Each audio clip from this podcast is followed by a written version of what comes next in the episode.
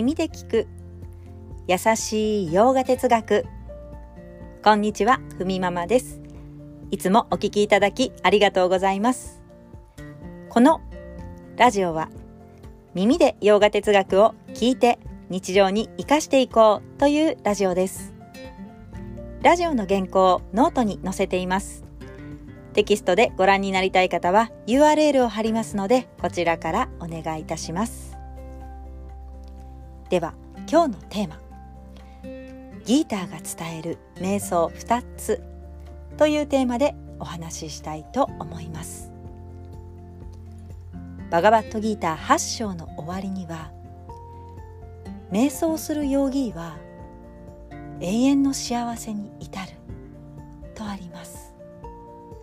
まあ噛み砕いて言うと瞑想によって自分の心を研ぎ澄ませ落ち着いた心で真実を理解していく人は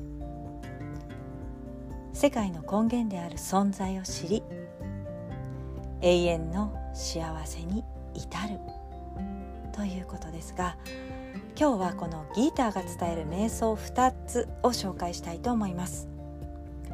まず1つ目8章で伝えていたカルマヨーガと瞑想を合わせていく。2つ目8章以外で伝えている学びと瞑想というのを行っていく。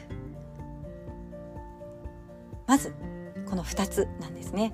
では1つずつ紹介したいと思います。まず1つ目のカルマヨーガと瞑想、まあ、これはバクティーヨーガとも言いますがま摂理に心を向けていく。自然の摂理ですね。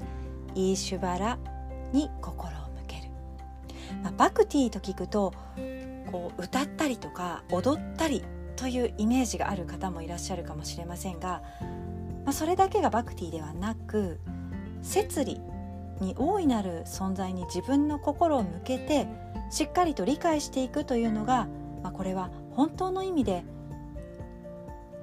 受け止めるということです。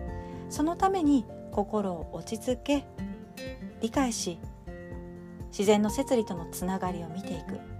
そのバクティヨーガの態度で瞑想をしていく。それによりバガバットギータ8章では死後明るい道から究極の天国ブランマルを変え旅をしてそして最後モークシャ自由ですね、え、モークシャに至るというふうに言います。もう一方でバガバットギーター2章から言われている、まあ、ギーターの中心になっている部分これがニャーナヨガです。先ほど紹介した2番目学びと瞑想になります。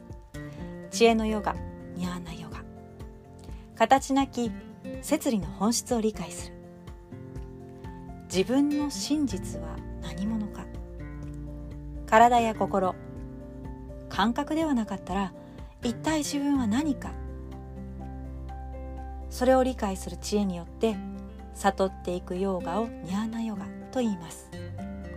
聖典を学びその学びをきちっと自分の理解に落とし込んでいく。発祥以外のバガバットギーターはここを教えてくれます。まあ生きながら完全な自由に至れますというんですね。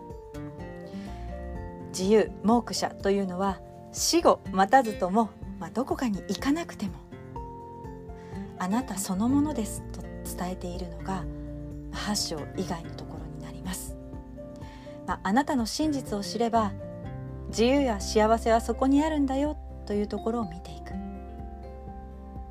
理解していけば肉体を離す時を待たずとももう生きながら自由になれるのだと、まあ、死後自由になってどうするの？ということですが、今あなたが探している自由そのもの。見方が変われば今まで自分は取るに足らないとか何かが足りないとか自分の外に外に何かを求めていた生き方。それを、まあ、見方を変えることによって探しているものは全てここにある。自分自身を知ることによって死を待たずとも自由になれると言います。だから自分を知って瞑想するんだということをバガバットギータはずっと言ってるんですよね。なので8章はやはり特別というかおまけですよね。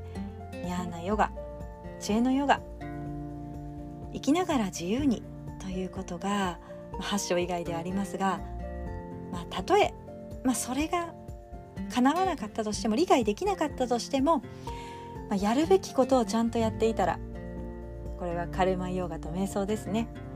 必ずモークシになれるから最後まで諦めてはダメですよと。大丈夫だから。肉体を手放してももうワンチャンスありますよというふうに8章では伝えています。はい。では今日はこんなところで。今日一日も皆様にとって素敵な一日になりますように。耳で聞く優しい洋画哲学ふみママラジオご清聴ありがとうございました。